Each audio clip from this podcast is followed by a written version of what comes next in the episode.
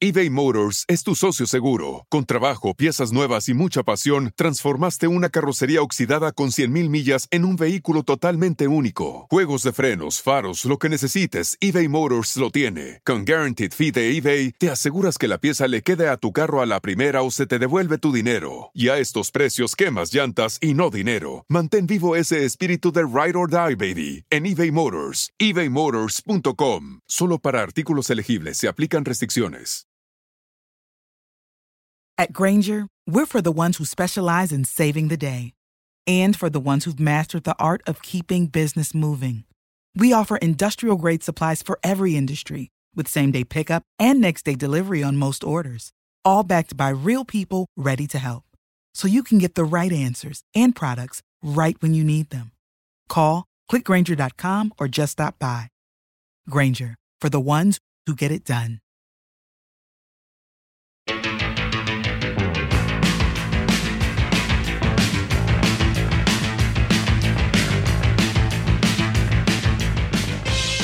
Hola, hola, hola, hola, mis queridos rockeros. Espero que estén todos muy, pero muy bien y preparados para otro episodio de El astronauta del rock, en donde recorreremos los ecos de la semana, las noticias más importantes de los últimos días. Y hoy, mis queridos amigos, tenemos un programa tremendo, repleto de información y novedades, como siempre, muchos y muy interesantes estrenos, se los aseguro, y por supuesto una selección musical, a mi criterio, impecable. Como siempre les digo, si quieren estar bien informados sobre todo lo que sucedió en los últimos días en materia de rock, este es el momento y este es el lugar. No tengan ninguna duda que después de escuchar esta travesía del astronauta del rock van a quedar con el tanque bien llenito y con una manija que ni les cuento. Lo primero que tengo para comentarles, ya para comenzar con la información, es una noticia muy triste que se conoció el 4 de septiembre pasado y que tiene que ver con la temprana pero esperada muerte de Steve Harwell, el ex cantante de los Smash Mouth.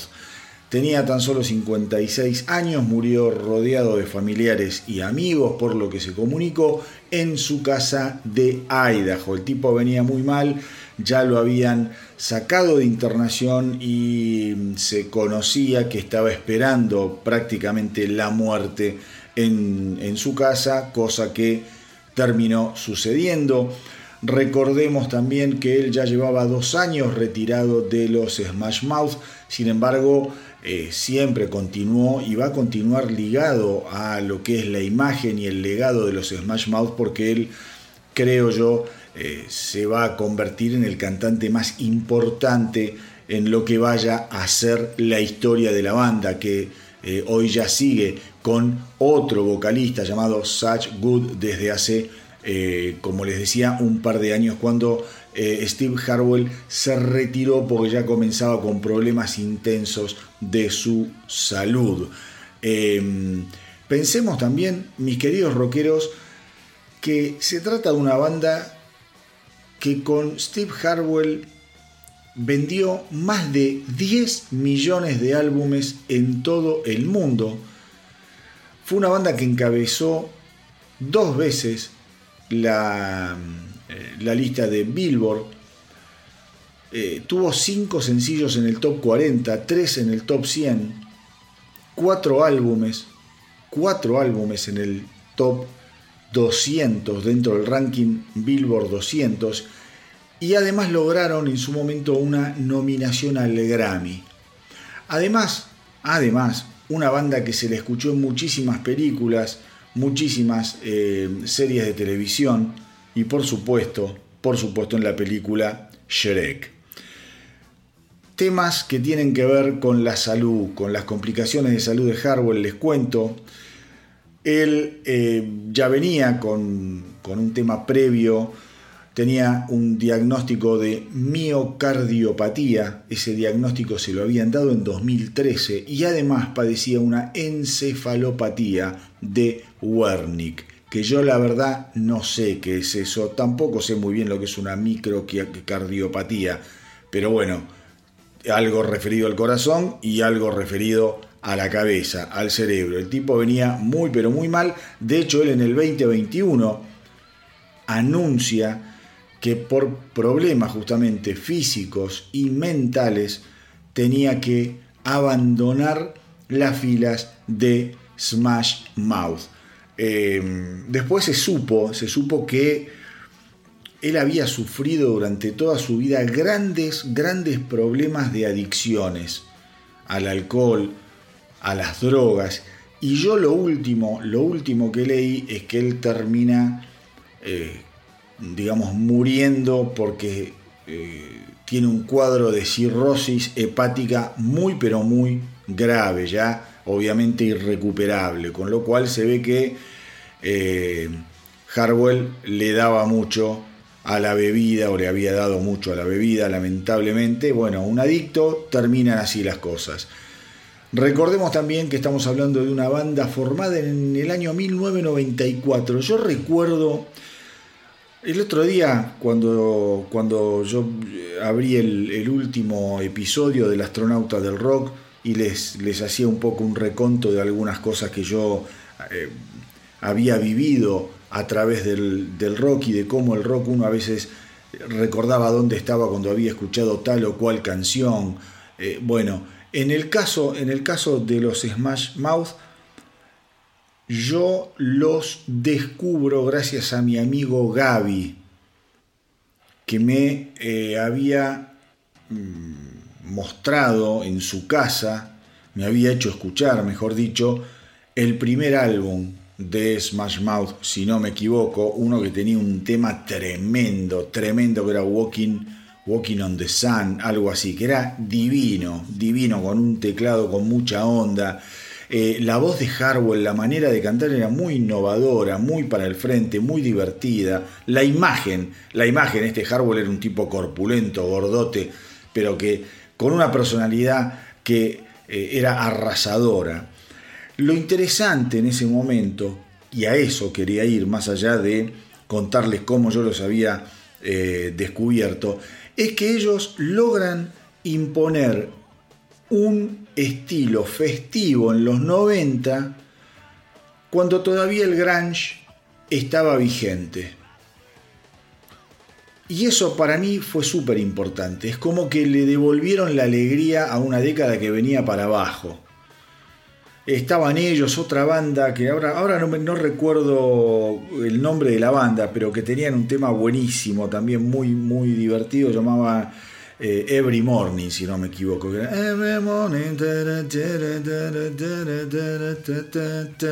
Ahora no me acuerdo cómo se llamaba la, banda, después quizá investigo, me, me, macheteo y se los digo, que, que me gustaba muchísimo. Bueno, en 1994 se formó Smash Mouth en eh, San José, California. Eh, y ya les digo, nominados a un Grammy por lo que había sido justamente la mejor interpretación de canción pop o de grupo pop eh, por lo que fue la película de, de Shrek. La verdad, la verdad, una cosa increíble, una cosa increíble. Eh, no, a que les dije mal. Ellos están nominados al Grammy por la mejor interpretación como banda pop, eh, justamente por lo que fue la canción All Star, una canción que alcanzó, eh, bueno, un estatus de culto. Les estaba diciendo mal, pero que luego aparece en la película Shrek en el año 2001. Así que, bueno, se fue Steve Harwell, cantante de los Smash Mouth, una noticia espantosa, un tipo joven, evidentemente con muchísimos problemas. Y miren si, cómo son las cosas, hablas de un tipo joven que se va antes de tiempo y después tenés que hablar de gente que hace 50 años está tocando, que no paran, más allá de los cambios de formación. Les quiero hablar de Foreigner, ustedes ya saben que Foreigner anda con una eh, gira despedida junto con los canadienses de Loverboy una gira que están dando realmente muy bien. Están llenando cuanto lugar, cuánto lugar se cruzan. Justamente el bajista Jeff Pilson dijo, eh, ahí me acordé, eh, Sugar Ray era la banda del tema Every Morning. Sugar Ray, ahí estaba.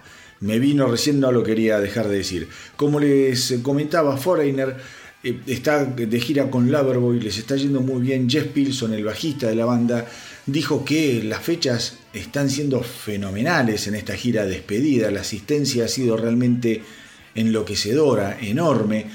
Eh, dice, nos estamos asustando por la cantidad de gente que viene, pero hasta ahora ha sido genial. Y dice que además es una noche de música maravillosa. Y la verdad que sí, mis queridos rockeros, porque aquellos que nos criamos más o menos en lo que fue la década del 80 musicalmente, que hicimos nuestros palotes musicales en la década del 80, escuchar un, disco de Foreigner, escuchar un disco de Loverboy, era una, experiencia increíble, discos con lindas guitarras, con lindos rock and rolls, también tenían sus baladas bien pegajosas, eh, muy gauchitas por supuesto, y, vos imaginate ir hoy en día, 40 eh, años después de, la primera vez que escuchaste eh, algún disco de Foreigner o de Loverboy y te encontrás con las dos bandas en un mismo show, debe ser una noche realmente inolvidable, inolvidable. Además son bandas locos que suenan de primera, de primera.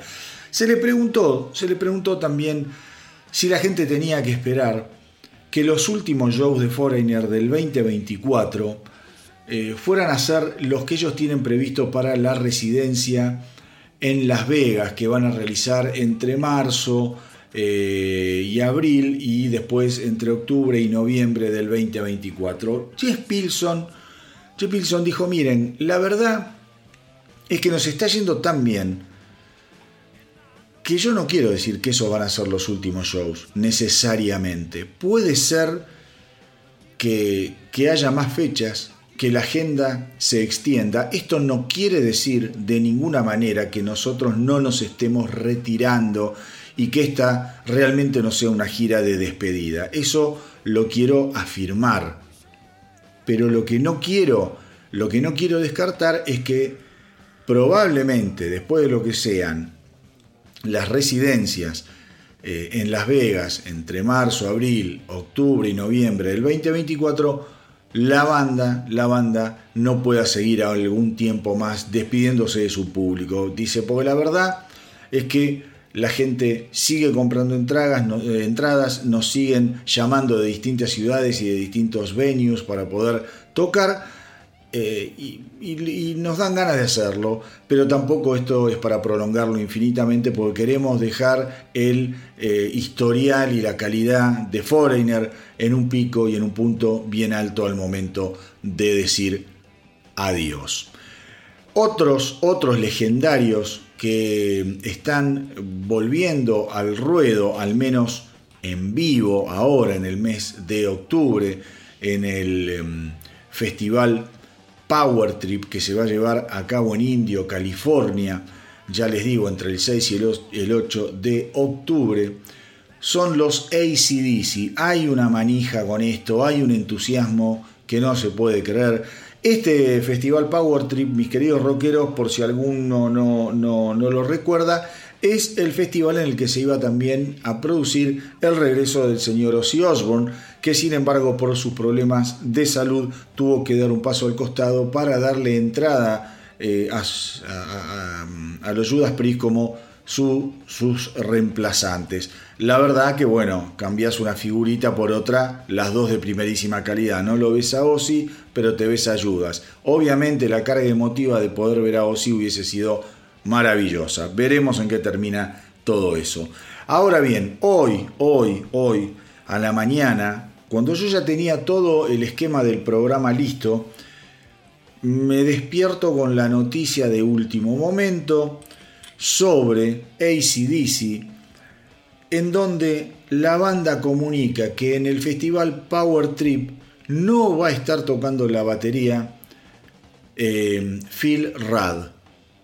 Me quedé helado, la verdad me quedé absolutamente helado y están presentando como baterista a Matt Log. Matt Log. 55 años, un batero que ha tocado con Dios y María Santísima, ha tocado por ejemplo con Alanis Morissette, con Alice Cooper, con Slash Snipe.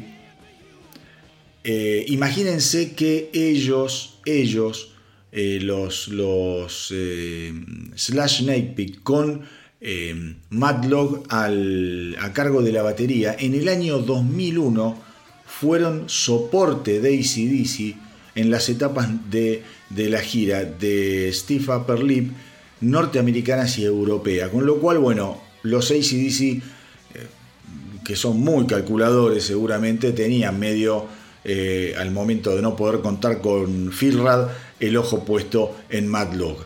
Eh, los motivos, esto lo quiero dejar bien claro, los motivos por los que Phil Rad no va a poder participar de Power Trip no se saben. La banda no dio un comunicado explicando el por qué.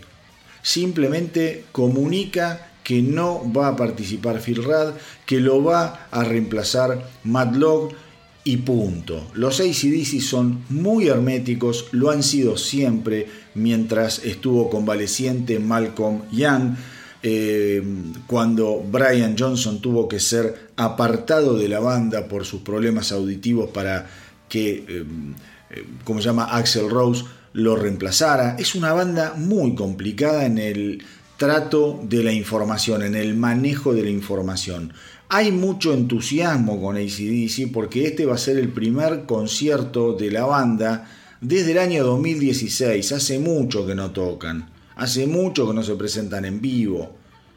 Yo dije acá, Dios acompaña a Brian Johnson y a esas cuerdas vocales, porque es un tipo ya de 73 pirulos y andar gritando como grita, después de verlo en el recital eh, de, de, tributo de, a Taylor Hawkins, cantando eh, Back in Black y quedar exhausto, se fue boqueando como un sapo, pobre Brian Johnson. Esperemos, esperemos que, bueno, el tipo ya el músculo lo tiene hace, no sé, 50 años que está cantando. Capaz, bueno, es una cuestión de ensayar, ¿viste? De, volver a, generar ese, poderío vocal que lo caracterizó siempre y quizá cuando se sube a Power Trip vemos un Brian Johnson realmente digno. Ojalá, Dios quiera, porque estamos hablando de una de mis bandas favoritas de todos los tiempos, ustedes ya lo saben. Pero bueno, hoy se conoció esta noticia, hay muchas especulaciones en las redes, en las redes se dice que no va a participar Phil Rad por los problemas que tuvo en función de las causas judiciales eh, que bueno, justamente lo apartaron de ACDC cuando tampoco pudo eh, girar con ACDC Brian Johnson por los problemas que tenía en los oídos. Aparentemente eso le genera un problema en el visado a los Estados Unidos. Todas estas cosas que yo le estoy, diciendo, nada es oficial. Lo único oficial es que Phil Rad no va a tocar. Después todo el run run de la visa, el visado y qué sé yo, es todo especulación de, las redes, de los fans. Algunos medios lo, levantaron esto también, pero nada es 100% seguro. Nada es 100% seguro. Eh, como sea, como sea, ya supongo que en algún momento nos vamos a enterar de por qué Phil Rad no va o no participará del de eh, el Power Trip y si ACDC sale de gira más adelante veremos si Phil Rad es parte o no parte de esta gira. Un batero, recordemos, recordemos que em, es un batero, es el batero histórico, histórico de eh, ACDC. Un batero que fue reemplazado en su momento cuando la banda grabó eh, Flick of the Switch por eh, Simon Wright y después eh, estuvo a cargo de la batería Chris Slade, pero después ya él en The Razor's Edge aparece nuevamente cumpliendo como un cronómetro y como un metrónomo, mejor dicho, eh, las funciones de la batería. Así que no falta nada, mis queridos rockeros, para el festival Power Trip. Estoy muy entusiasmado con la vuelta de ACDC. Veremos, veremos qué nos depara semejante acontecimiento.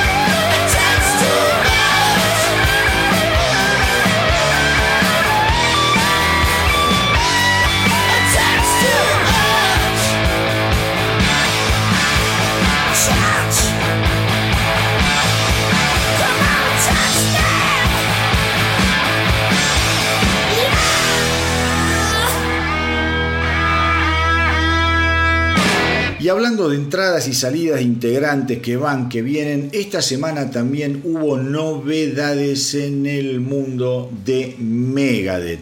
La semana había comenzado con algunas declaraciones de em, el pelirrojo Dave Mustaine respecto a lo que mm, le, sucede siempre, al hecho de tener que hablar en las entrevistas sobre cómo fueron sus años en Metallica. Y el tipo dice, mira, la verdad yo no trato de hablar demasiado de mi tiempo en Metallica, trato de no traerlo a colación, de no mencionarlo. Si alguien me lo menciona y si alguien me pregunta, obviamente voy a responder la pregunta, pero no me pidan que naturalmente sea un tema que esté dentro de mi agenda, porque eh, queda la impresión cada vez que yo hablo de Metallica que necesito hablar de ellos para eh, en algún punto ensalzar lo que yo hago en Megadeth. Y ya Megadeth tiene una historia propia. Entonces trato de hablar de Megadeth y no de Metallica. La verdad es que la pasé eh, realmente muy bien, visto en perspectiva. Yo disfrutaba mucho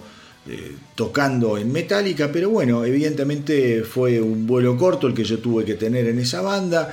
Eh, a raíz de lo que pasó, yo también pude reinventarme. Recuerdo esa época con mucho cariño.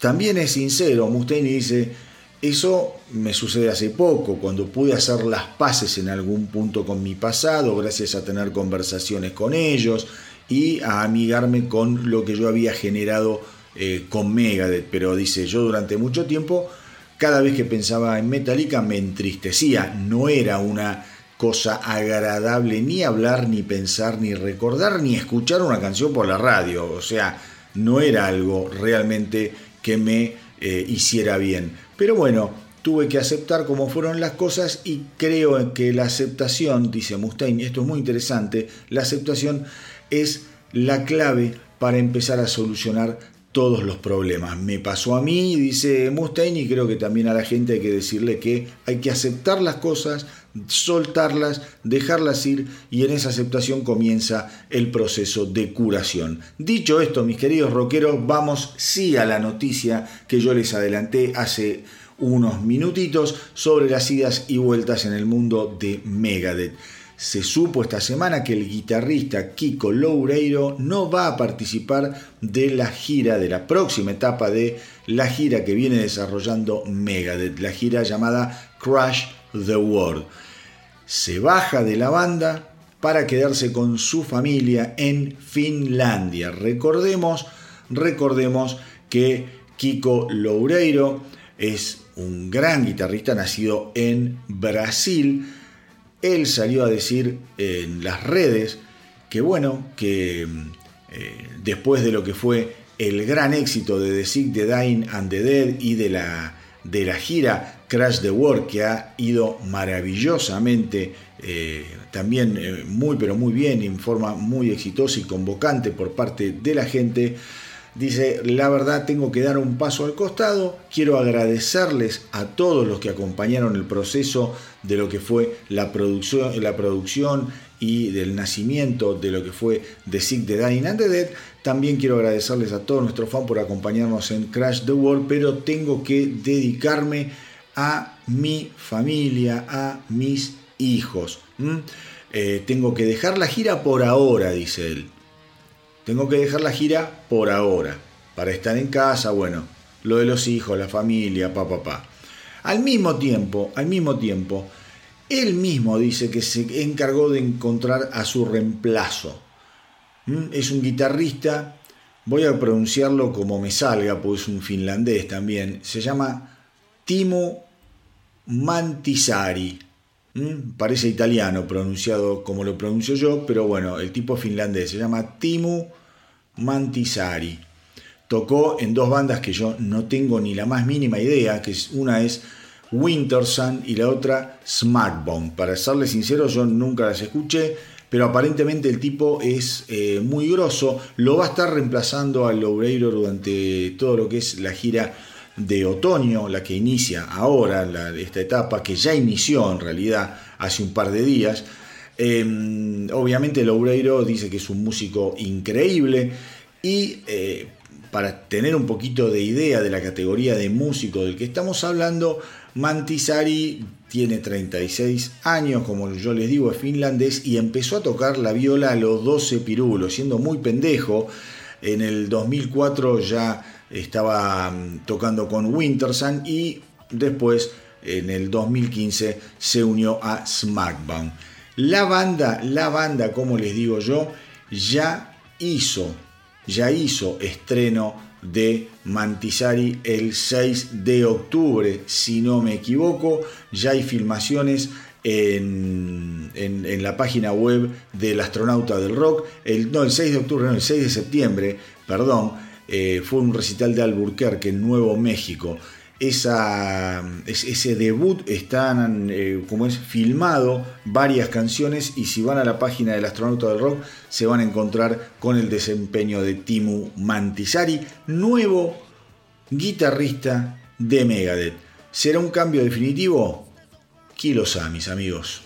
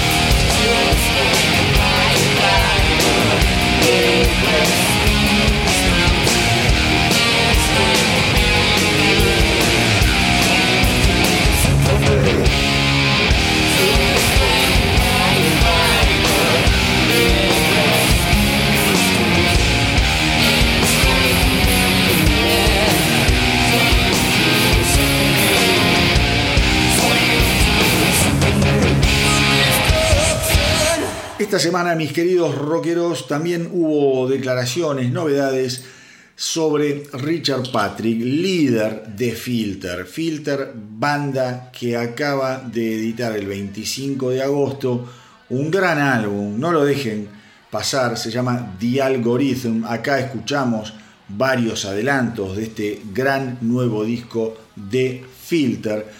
Eh, y justamente Richard Patrick estuvo hablando sobre la inspiración, sobre qué lo inspiró a componer la canción Obliteration. Una canción que acá ya la escuchamos hace unos programas atrás. Patrick dice que, y esto tiene que ver un poco también con lo de, lo de ¿cómo se llama? Steve Harwell, con lo de Smash, eh, Smash Mouth y las adicciones, por eso lo quería contar. A mí siempre me gusta tratar de ahondar en el tema eh, espantoso de las adicciones, eh, porque como siempre les digo, no te soluciona ningún problema, te sumas un problema, ya sea con el alcohol, con la falopa. Entonces quiero hacer hincapié me gusta también usar este espacio para hacer hincapié en esas cosas. Patrick dice que em, al momento de inspirarse con todo lo que fue la letra de la canción Obliteration, gran tema, em, él tuvo que recurrir a un lugar muy pero muy oscuro, en el que estaba antes de dejar la bebida. Patrick dice que se describe como un alcohólico horrible hasta que dejó de beber en el 2002. Y desde entonces, gracias a Dios, se mantuvo, se mantuvo sobrio. Y mira lo que dice, que es importante. Dice, es bastante desolador cuando tu mente intenta matarte. Y entonces escribí desde la perspectiva de cómo era cuando consumía en el pasado, cuando tenía esas tendencias suicidas y no era una persona sana en absoluto. Él también dice que le gustó poder volver atrás, hacer referencia a eso, porque él cree que hay otras personas en el mundo que van a escuchar esa canción y que probablemente eso los inspire o los mueva a dejar de beber o de, hacer, de hacerse daño con lo que se lo estén haciendo. Dice, porque todos nos sentimos mal en ciertos momentos de la vida y creo que está bien reflexionar sobre eso y poder procesarlo.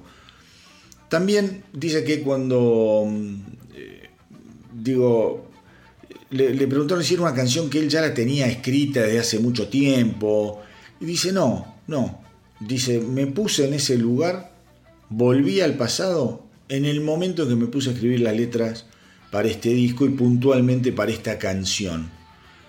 Eh, Dice, justamente además con los compañeros de la banda estábamos hablando de lo sombrío que es ser alcohólico y de lo difícil que es. Y escuchen lo que dice Patrick, por favor.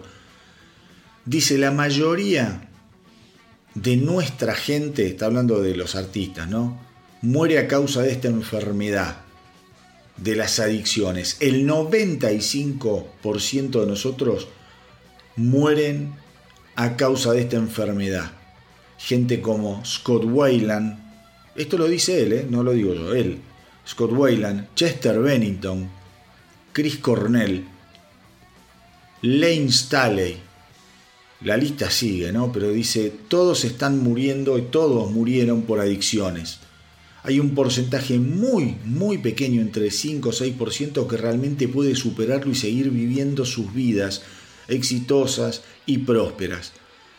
Y siento que cuando sacas esas cosas a la música y hablas de ellas, estás arrojando luz sobre el tema, sobre un tema que muchos no quieren ver. Porque claro, el tipo lo que está diciendo, dice, mira, cuando de afuera vos ves lo que es la vida de un rockero, decís, es todo joda, está, es todo, está todo bien, es todo maravilloso. Tienen mujeres, tienen una vida en hotel, viven viajando, viven de un jet en otro, tienen mansiones, tienen dinero, no le falta nada. Pues bien, hay algo, hay algo, dice Patrick, en esa vida, en esa vida que a muchos de nosotros nos falta y que lo llenamos con algún tipo de adicción.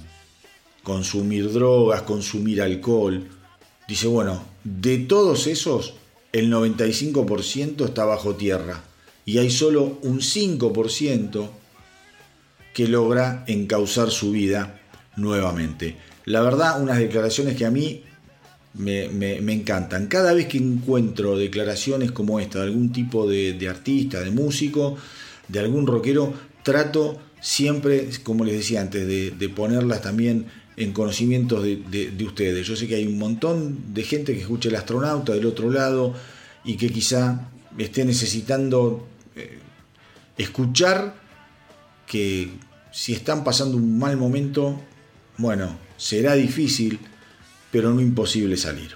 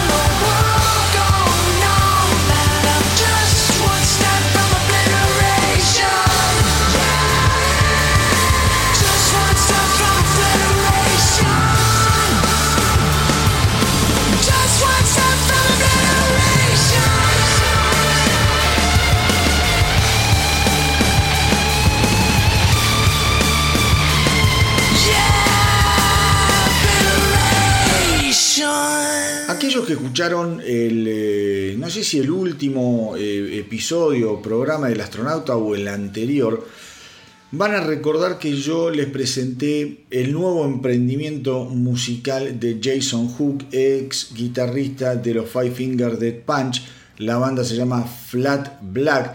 Yo les comenté en aquel momento que eh, estamos hablando de un músico increíble, un tipo que tocó durante muchísimo, muchísimo tiempo como sesionista eh, y que bueno, después cayó en, las fauces de este mega monstruo que se llama Five Finger Dead Punch, una de las bandas más exitosas de los últimos 20 años. eh, y que bueno, en su momento sorprendió a muchos, a mí me sorprendió muchísimo, cuando hace tres años más o menos decidió dar un paso al costado, en un momento en el que la banda estaba transitando también todo un periodo de eh, reinvención interna y que tiene que ver con la nota también anterior de Jason Patrick. En aquel momento ustedes quizá recordarán eh, o se informaron o me escucharon a mí decirlo o leyeron publicaciones en la web del astronauta o en el Instagram. Hace unos años atrás justamente cuando Jason Hook decide dar el paso al costado, había toda una movida dentro de lo que fue, de lo que es los Five Finger Dead Punch, enrostrada, digamos, y protagonizada fundamentalmente por Iván Modi, por el cantante, que es, digamos, la, la cara visible, de limpiarse, de dejar el alcohol, de dejar las drogas. Y cuando ellos editan su octavo álbum, lo editan haciendo uso como herramienta promocional justamente de esto que yo les cuento. Lo promocionaban al disco 8 como el disco, el primer disco que ellos grababan estando limpios. ¿Mm? Entonces, eh, me, pareció, en aquel momento cuando se, se va Jason Hook, digo, qué, raro, qué, qué movida extraña, qué movida extraña. Pues bien, ahora que el tipo empieza a dar entrevistas a raíz de lo que es la banda Flat Black y que está eh, mostrando canciones, ya tiene un par de simples dando vueltas, el tipo dice, mira, yo tenía que hacer este viaje por una necesidad creativa, pero también yo necesitaba eh, codiarme con gente que fuese estable, estable mentalmente. Dice, Five Finger Dead Punch estaba lleno, lleno de dramas. O sea, era como estar eh, adentro de una bomba que no sabes cuándo va a explotar. Era realmente, realmente una, es una banda, dice, era una banda muy complicada. A mí es como que es todo, todo ese dramatismo me, rompió la cabeza. Insisto, estamos hablando de un Jason Hook, un músico ultra profesional, un músico que laburó con medio mundo antes de estar en la fila de Five Finger Dead Punch, y al cual yo creo que también toda esa locura interna, ya como les digo yo, droga, alcohol, y viste, si sos muy pro, todo, todo ese tipo de cosas te deben romper un poco las pelotas y te debe ser muy difícil manejarlo. Pero me llamó la atención, está bien, hay que entender que está promocionando su nueva banda eh, y que bueno, y tiene que salir a hablar de, de, algo y bueno, una de las cosas que tiene que hablar sí o sí son los Five Finger Dead Punch. Otra noticia que esta semana me encantó, me encantó por un lado, y esto que voy a decir ahora, más adelante lo voy a repetir con otro asunto, con otra banda. Me encantó por un lado y por otro lado también me desgarran algunas cosas. Andy Taylor, ex guitarrista de Duran Duran, el más rockero, por decirlo de alguna manera, de los Duran Duran, eh, editó esta semana su nuevo álbum solista, Man's a Wolf to Man. Sería eh, El hombre es un lobo para el hombre, algo así. Es un disco muy esperado a raíz de lo que fue conocer la noticia sobre el cáncer de próstata grado 4 de Andy Taylor. Esto se conoció cuando los Duran Duran fueron inducidos al Rock and Roll Hall of Fame más temprano este año. A raíz de eso, bueno, eh, Andy Taylor también se sabe que hoy en día está eh, colaborando con Duran Duran en un nuevo álbum, en fin, como que las partes vuelven a encontrarse, gracias a Dios. Porque Andy Taylor eh, era, una, era, era una pizca de genialidad que una vez que le faltó a Duran Duran nunca más la pudo reemplazar, de eso no tengan duda. Cuando creo, capaz me equivoco las fechas o el álbum, discúlpenme. Yo creo que Andy Taylor vuelve después de mucho tiempo con un disco que se llamó Astronaut justamente, mira, Astronauta, de los Duran Duran. Ese álbum de Duran Duran a mí me pareció maravilloso otra vez. Después al poco tiempo Andy Taylor voló nuevamente, se subió al cohete del astronauta y se fue. Pero digo, cuando Andy Taylor vuelve para ese álbum, estoy hablando, creo yo, comienzo de los 2000, insisto, si me equivoco con la fecha, sorry, estoy improvisando en este momento a raíz de, la noticia y que me voy acordando. Ese álbum Astronaut tiene esa pizca de genialidad que les digo que aporta Taylor. El álbum Man's a Wolf to Man es absolutamente perfecto. Perfecto una canción más linda que la otra. Traten de escucharlo. Es un álbum que parece un disco de David Bowie de los años 70. Cuando vos escuches, cuando ustedes escuchen, si se toman el trabajo, lo nuevo de Andy Taylor, Mansa Wolf to Man, van a sentir el espíritu de Bowie en cada una de las canciones. Hay momentos en los que realmente impresiona la manera de cantar y yo creo que es adrede hasta la manera de instrumentarlo. El otro día el Tano decía, lo que pasa es que eh, Andy es muy fanático de Bowie, muy fanático del glam. Y sabes qué, Tano, tenés razón, porque más lo escuchás este disco maravilloso, más te das cuenta de las influencias de Bowie, del glam setentoso. Eh, es algo realmente maravilloso. Las canciones son perfectas. Andy Taylor toca como los dioses y canta realmente bien. Insisto, cerrás los ojos y tranquilamente podría ser David Bowie el que está cantando. Por el timbre, el tono, el color de la voz y por la instrumentación. Mucha guitarra eh, acústica, eh, realmente unas melodías a veces oscuras, otras veces un poquito más para arriba, como hacía Bowie, viste que eh, te, podía, te, podía jugar con los climas en un álbum como ninguno. Realmente esta es la parte que a mí me entusiasmó de la noticia del disco de Andy Taylor. Lo que realmente me decepcionó, eh, digo, no, sé, no, no, no, no apareció prácticamente noticias sobre este álbum en los medios especializados. Y yo digo, qué lástima, porque eh, no, no por, por, entrar en la cosa lacrimógena de ponerle que el tipo se está muriendo, que tiene este cáncer, que es una cagada, no, ni, ni, ni vamos por ese lado, no me interesa ir por ahí. Pero digo, cuando un, un músico de la categoría de Andy Taylor, que hoy en día ya es una leyenda, te guste o no, Durán Durán fueron una de las bandas más influyentes de la historia del rock, en su parte más popera, neorromántica, llamala como quieras, pero negar a Duran Duran tenés que ser un cabeza dura. No podés. Y en esa banda estuvo Andy Taylor. Y si escuchaste a Andy Taylor, solista y escuchaste el disco Thunder, mamita querida, te lo regalo. Estás hablando de un número uno.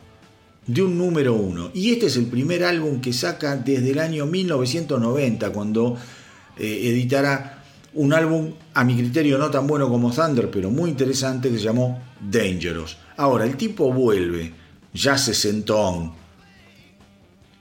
Después de treinta y pico de años no hacer un álbum, saca una maravilla y ningún medio es culo realmente de hacer una linda crítica, eh, de darle un lugar preponderante. La verdad que eso me, me, preocupa, por eso quería tomarme el tiempo acá en el Astronauta del Rock para recomendarles una vez más el nuevo álbum de Andy Taylor, Man's a Wolf to Man. No dejen de escucharlo, por favor.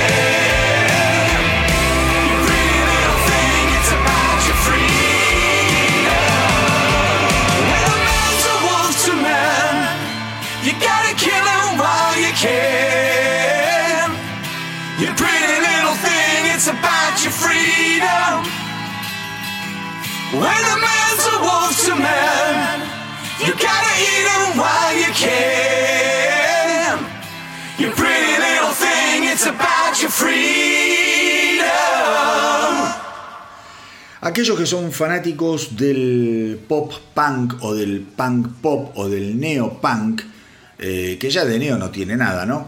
les cuento que The Offspring viene muy, muy adelantado con lo que va a ser el sucesor de aquel excelente álbum del 2021 que yo recomendé mucho, Let the Bad Times Roll. Let the Bad Times Roll. Un álbum producido por Bob Rock, nada más ni nada menos, Motley Crue, Metallica, en fin, un genio. Eh, así que ya saben, está muy avanzado lo nuevo de The Offspring, sucesor del Let the Bad Times Roll del 2021. Han salido a comunicar en un par de entrevistas que dieron que tienen seis o siete canciones terminadas al buche y que bueno, quieren terminar entre otras cinco o seis canciones porque quieren tener al menos 10 para incluir en el álbum. Y luego de eso ya habrán terminado. Por lo que se sabe, el nuevo álbum va a estar también producido por Bob Rock, cosa que a mí me pone muy, pero muy contento.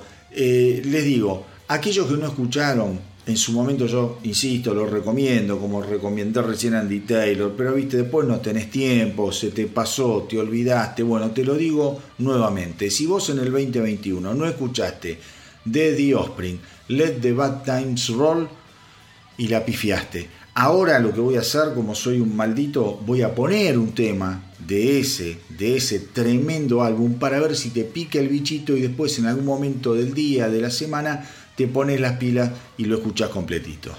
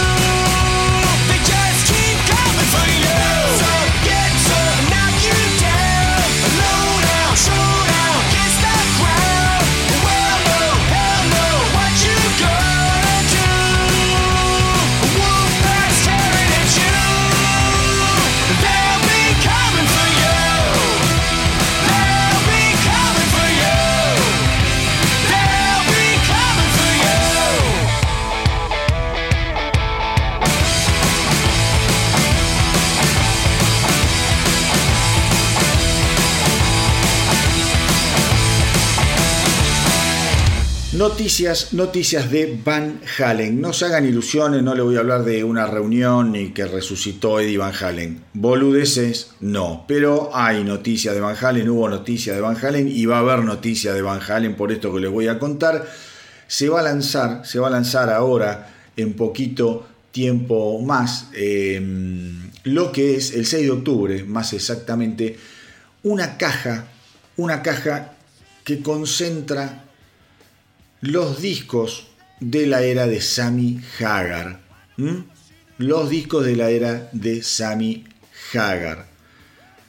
Vamos a ver cómo es, les cuento un poquito de, historia. Este, esta edición se llama The Collection 2, The Collection 2, la colección número 2. ¿Por qué se llama así? Porque ya hubo un The Collection que recopilaba lo que eran los álbumes con el señor David Lee Roth.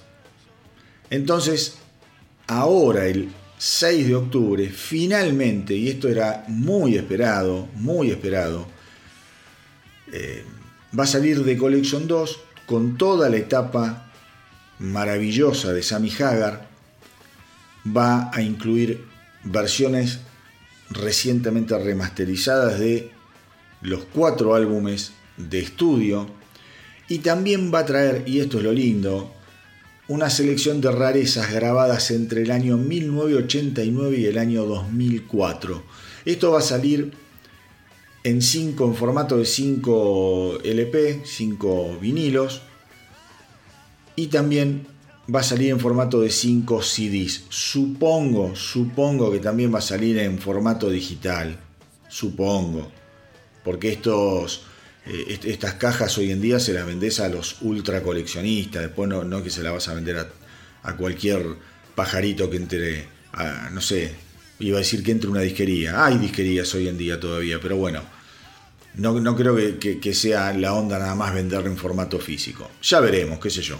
Esta semana no importa, eh, se conoció una versión remasterizada de la canción It's About Time, que la vamos a escuchar ahora en un ratito. El nuevo set este de, mm, Collection 2 es el sucesor, como les digo, del de Collection eh, del año 2015 y que recopilaba los seis álbumes de David Lee Roth. Yo sé que siempre hay una especie de river boca entre David Lee Roth y Sammy Hagar.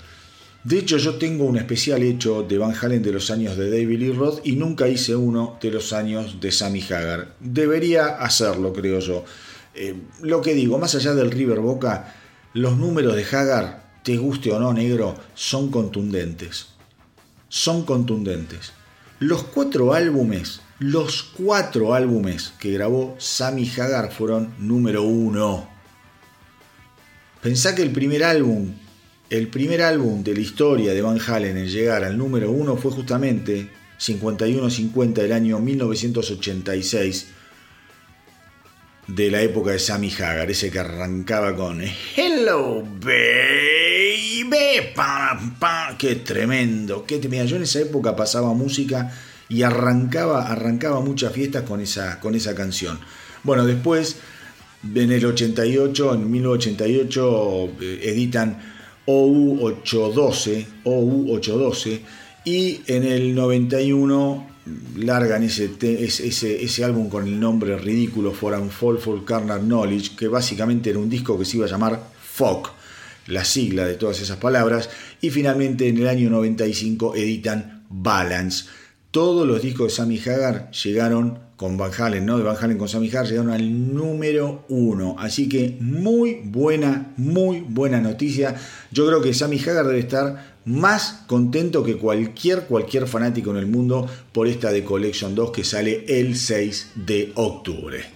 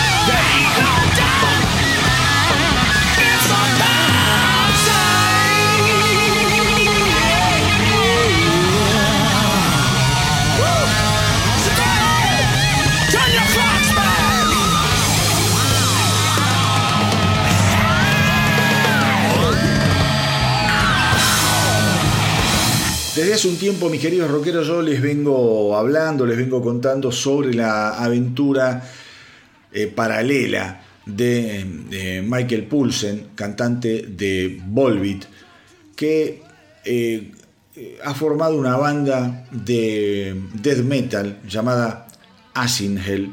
Acá ya escuchamos una o dos canciones de Asingel realmente buenísimas, realmente buenísimas. Yo ya les conté que eh, Pulsen antes de tocar en Volbeat había estado en, muy enroscado en toda la onda de death metal eh, durante más de, no sé, de 20 años. En los 90 anduvo en una banda que se llamó de death metal, ¿no? que se llamaba Dominus. Eh, había grabado cuatro álbumes con esta banda, a mediados de los 90 también. En fin, algo realmente, realmente interesante lo, que, lo que es la historia de Pulsen con el death metal. Yo también les había comentado que hace unos años él había dicho que, bueno, que muchos de los riffs de los discos de, ¿cómo es? De Volbeat tenían, tenían como una impronta de metal extremo que obviamente él no le, no explotaba en Volbeat porque no daba, porque Volbeat es algo mucho más comercial, mucho más cuadradote, mucho más límpido si se quiere. Los Asinger van a estar largando el 29 de septiembre su debut, Impi Hora. Impi Hora. Y esta semana, mis queridos rockeros, han estrenado, han dado a conocer un nuevo simple maravilloso y que vamos a escuchar ahora y que se llama Desert of Doom.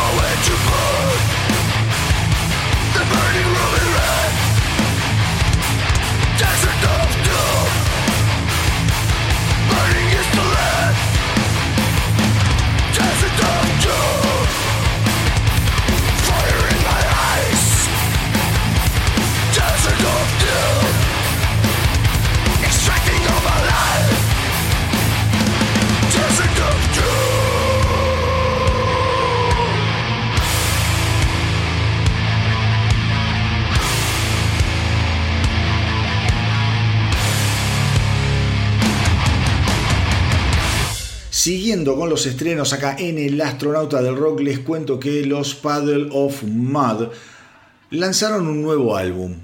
Ubiquitus se llama el álbum. Ubiquitus. Lo largaron ahora el viernes 8 de septiembre y es el sucesor de lo que había sido Welcome to Galvania del 2019.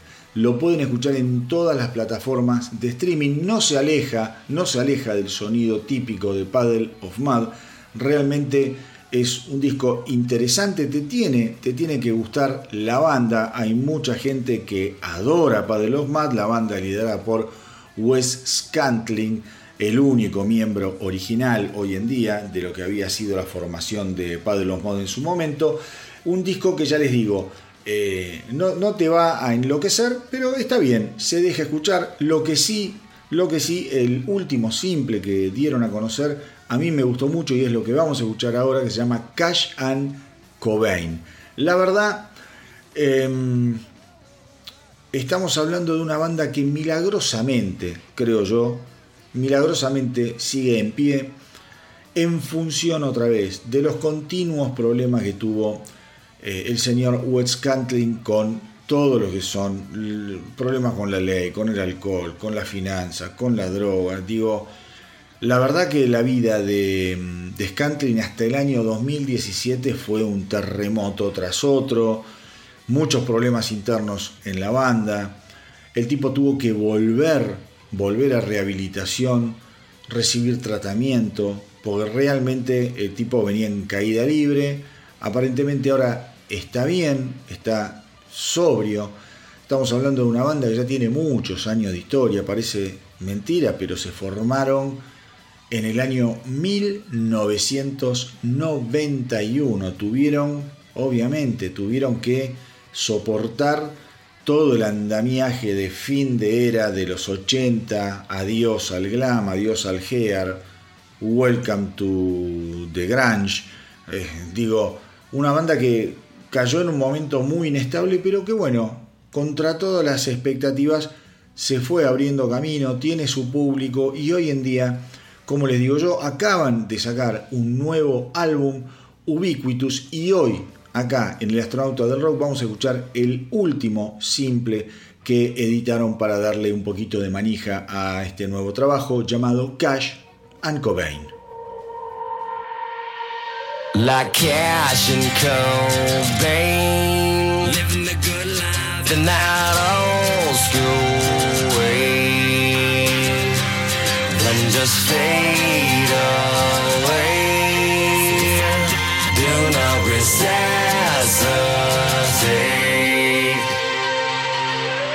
Rolling down the mountain A one-way street Listening to Bradley so I strap shoes on my feet, dip into the ocean. Try to clean my soul with a little bit of country. It's a Motown rock and roll. Can you feel me now?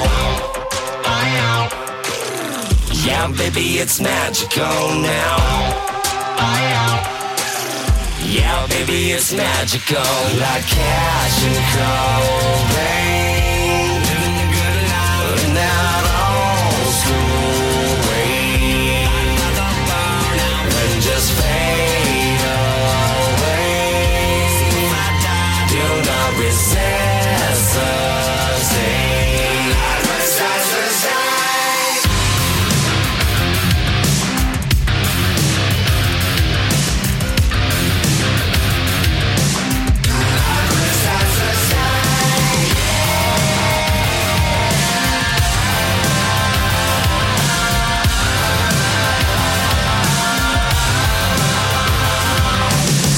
Swimming through the clouds now on a crazy train. Moving to the country with the president of USA. And I may never make it to the promised land. But I'll die trying if you die trying. Baby, come take my hand. Feel me like cash and cold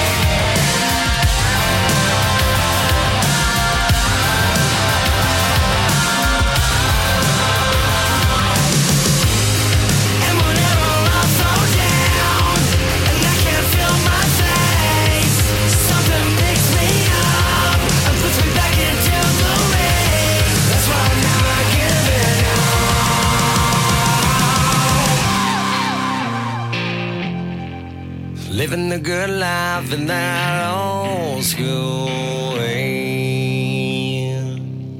Like cash and cocaine.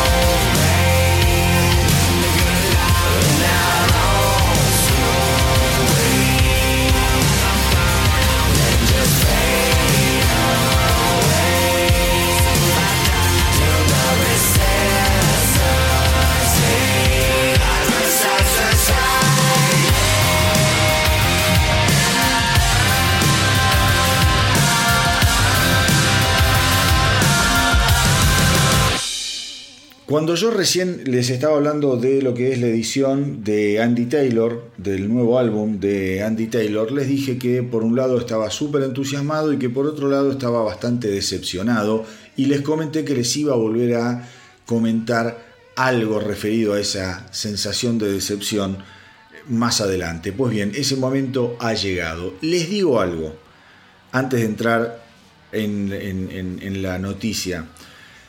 Si no hubiese sido porque esta semana sucedió el acontecimiento musical del año,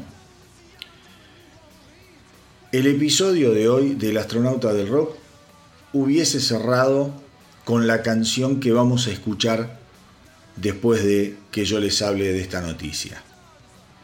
¿Mm? Voy a hablarles de Saliva. Saliva, la banda que sufrió la pérdida hace muy poquitos meses de su guitarrista fundador, el último que quedaba original de Saliva, Wayne Sweeney, un violero extraordinario por donde se lo mire.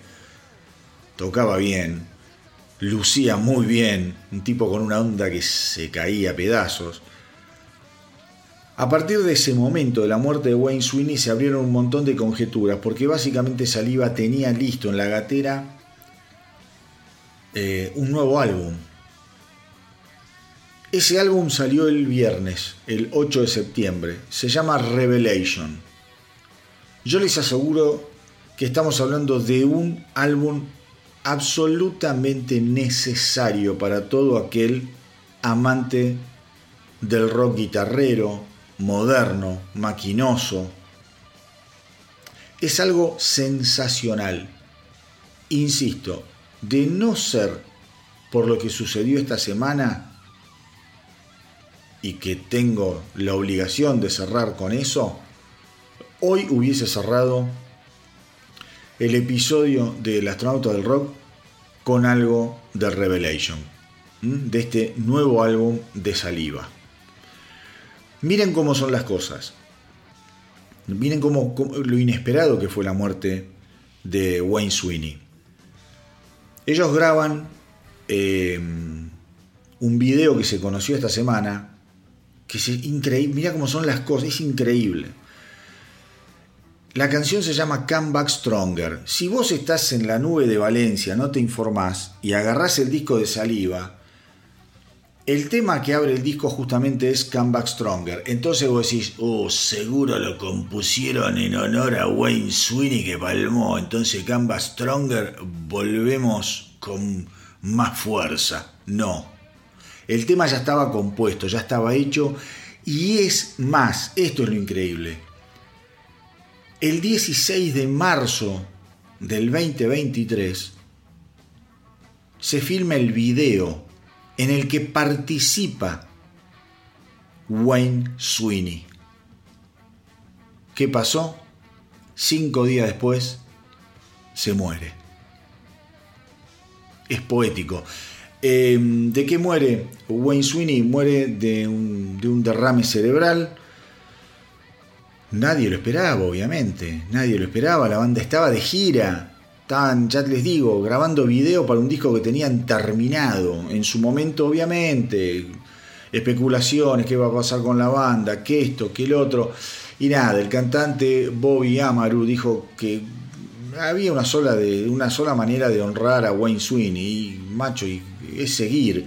Y obviamente, si vos ya tenés un disco terminado, si tenés, viste, compromisos, giras por venir, y lo más lógico es que lo llores y que sigas adelante. Pero la verdad, la verdad, este álbum, este álbum, Revelation, de Saliva, es una cosa demoledora de lo mejor de este 2023.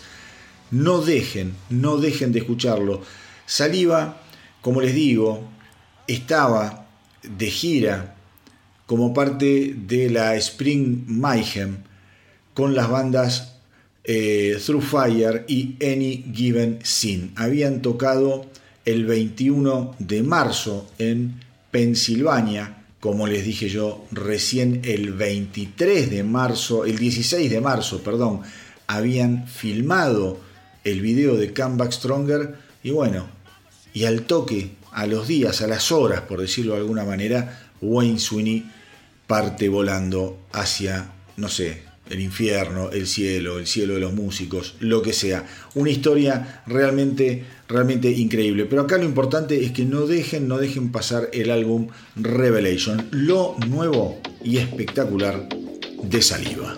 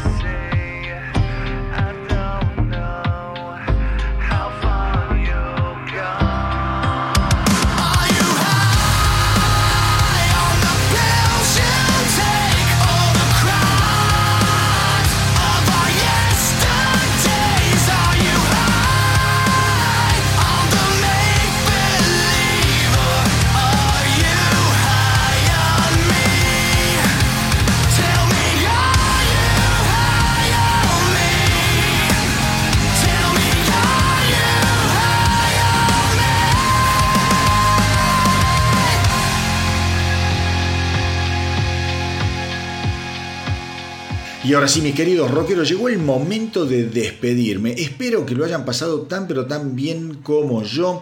Recuerden hacerme el aguante en Facebook, en Instagram, visiten la web www.elastronautadelrock.com y no dejen, no dejen de darle una oportunidad a la aplicación de la radio online del astronauta del rock. Saben que la pueden bajar del Google Play o del eh, App Store. Simplemente escriben el astronauta del rock y antes de poner rock ya les va a aparecer la aplicación para bajársela al teléfono, a la tablet, a donde sea y escuchar una radio que los va a acompañar durante todo el día con música curada puntual y personalmente por quien les habla. Van a encontrar clásicos de todos los tiempos, novedades. No van a encontrar el podcast ahí, no es el lugar.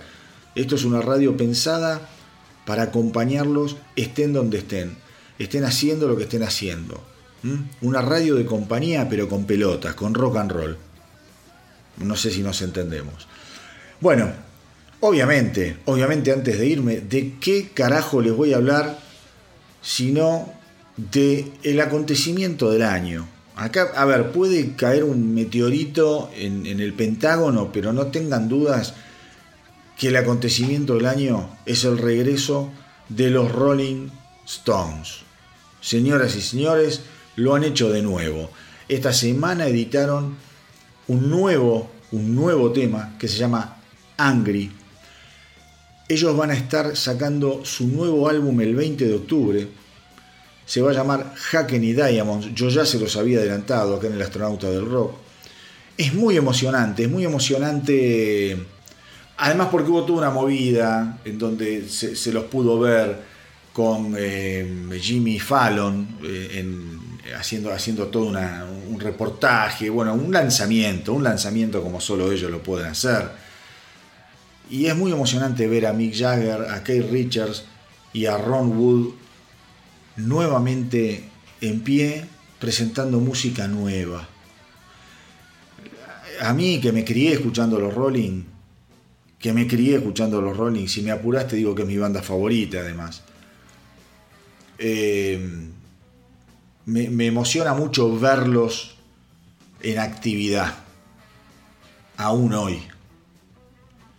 Y les, les, les deseo vida eterna. Ya eh, hay uno que se nos fue, ¿no? Charlie Watts, pero vos decís, estos tipos no, no, deberían morir nunca, deberían encontrar la fórmula de la vida eterna. Los primeros tres que se los doy es a esto, a Mick Jagger, a Keith Richards y a, Ronnie Wood, no tengas ninguna duda. Después siguen las firmas, obviamente, Angus Young, Brian Johnson, qué sé yo, a los Kiss, nada, que, o sea, tenemos para hacer dulce de leche, tienen que hacer más, más vacuna que, que la del COVID. Pero bueno, Pensemos que el álbum va a tener 12 canciones, todavía no se conocen los nombres de las canciones, nada, nada, nada. Los Rolling de a poquito ya nos van a ir inoculando su veneno a medida que ellos quieran y lo consideren necesario. Lo que pasa que es importante, porque más allá de todo, estamos hablando de que es el primer álbum de canciones originales de los Rolling Stones desde el año 2005, desde aquel gran álbum a Bigger Bang. Y digo gran álbum porque es un discón. A mí me encantó ese disco, como en su momento me había partido la cabeza Steel Wheels. Yo creo que después de Steel Wheels hubo como un bache creativo y en a Bigger Bang los tipos como que volvieron con todo. Ahora esperemos que la cosa siga. ¿Qué te puedo decir de la canción de Angry? Yo ya hice video que lo encuentran en YouTube, lo encuentran en Instagram. Te voy a decir sinceramente, ¿Es una canción que se va a transformar en un clásico de los Rolling Stones? No, ni en pedo, jamás. Pero sabes que ninguna canción que graben de acá hasta el día de sus muertes, los Rolling Stones va a ser un clásico, comparado con la magnitud de la obra histórica de los Rolling Stones. Digo, la mejor canción de Hacken y Diamonds, una vez que la detectemos, digamos, no va a ser un clásico, no, no, no, o sea, Star Me Up ya fue. Wild Horse ya está. Satisfaction, ni te cuento. Acá lo importante es otra cosa, lo importante es que siguen vigentes, que siguen con ganas, que siguen dando lecciones de rock and roll. El tema está bueno, sí, está bueno. ¿Es increíble? No, no es increíble, pero está bueno, es divertido. Linda guitarra, para mi gusto, mucho autotunes en la voz de, de Jagger, que considero que no la necesita. Traten de escuchar, traten de escuchar lo que es la música que, es, que hay detrás del solo de guitarra, que es un solo lindo, largo. La potencia, lo fuerte que suenan los Stones en ese momento es algo maravilloso. Les cuento, este álbum está producido nada más ni nada menos que por Andrew Watt. Andrew Watt productor de lujo hoy en día, produjo a Post Malone, a través de Post Malone lo conoce a Ozzy y con Ozzy produce eh, Ordinary Man y el más reciente trabajo de Ozzy, Patient Number 9. También Andrew Watt fue el que lo volvió al cauce de la lógica eh, rockera a un perdido eh, Iggy Pop que andaba haciendo cualquier cosa. Andaba haciendo boludeces, se la daba de, no sé, de físico nuclear. Y el tipo lo saca del 2 más, del 2 más 2 y aburre. Andrew Watt le dijo, viejo, vení, empezá a despedirte como Dios manda, haciendo lo que te sale bien y no rompamos las pelotas. Un discón, el de Iggy Pop. Y supongo que con los Rolling Stones va a ser lo mismo. Con los Rolling Stones va a ser lo mismo. Más allá de que los Rolling Stones nunca se la complican demasiado. No lo veo con ganas de innovar a Kate Richards. Pero digo, em, yo creo que va a ser un lindo disco. Creo que va a ser un lindo disco. Eh, el tema Angry a mí me gustó y me gustó mucho. Insisto, es un clásico, no, pero me encantó. Lástima que no está Charlie Watts, pero en este álbum sí va a haber baterías grabadas por Charlie Watts. Eso ya está confirmado y también está confirmado que va a participar Paul McCartney en alguna o algunas canciones. Tampoco se sabe demasiado. Traten de ver el video de Angry. Es muy lindo, es muy lindo.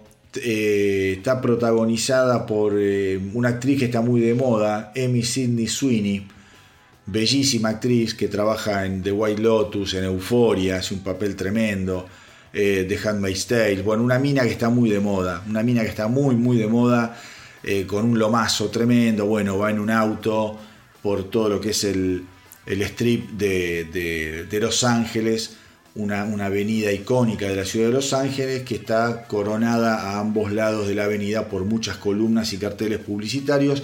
Y a medida que avance el auto en los carteles publicitarios se van eh, sucediendo imágenes icónicas de recitales o tapas de álbumes de los Rolling Stones. Realmente está muy bien logrado. Ellos no aparecen, ellos en el, o sea, no aparecen jovatos como, como, como están ahora, sino que aparecen imágenes de todas distintas épocas de la carrera de los Rolling Stones. Así que, mis queridos rockeros, hoy de cajón tenía que terminar el episodio de hoy escuchando Angry, un lujo, todo lo que venga del mundo stoner. A mí me fascina y lo voy a honrar siempre. Como suelo decirlos, decirles, hagan correr la voz para que nuestra tripulación no pare de crecer. Nos encontramos en el próximo episodio del Astronauta del Rock. Cuídense mucho, mucho mucho. Y que viva el rock.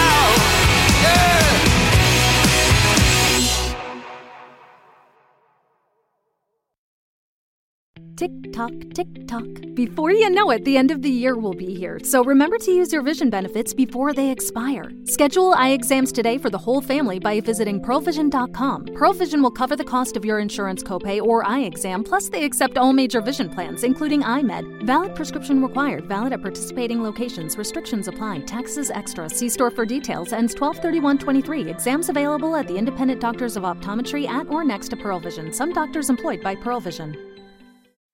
Hi, I'm Cindy Lauper. My scalp was covered with psoriasis, which could lead to psoriatic arthritis, but Cosentix treats both. Cosentyx secukinumab is prescribed for adults with moderate to severe plaque psoriasis 300 milligram dose and adults with active psoriatic arthritis 150 milligram dose. Don't use if you're allergic to Cosentyx. Before starting, get checked for TB. Serious allergic reactions, severe skin reactions that look like eczema, and an increased risk of infections, some fatal, have occurred. Cosentyx may lower ability to fight infections, so tell your doctor if you have an infection or symptoms like fevers, sweats, chills, muscle aches, or cough, had a vaccine or plan to, or if IBD symptoms develop or worsen. Learn more at Cosentix.com or 1 844 Cosentix. Cosentix works for me. Ask your doctor about Cosentix.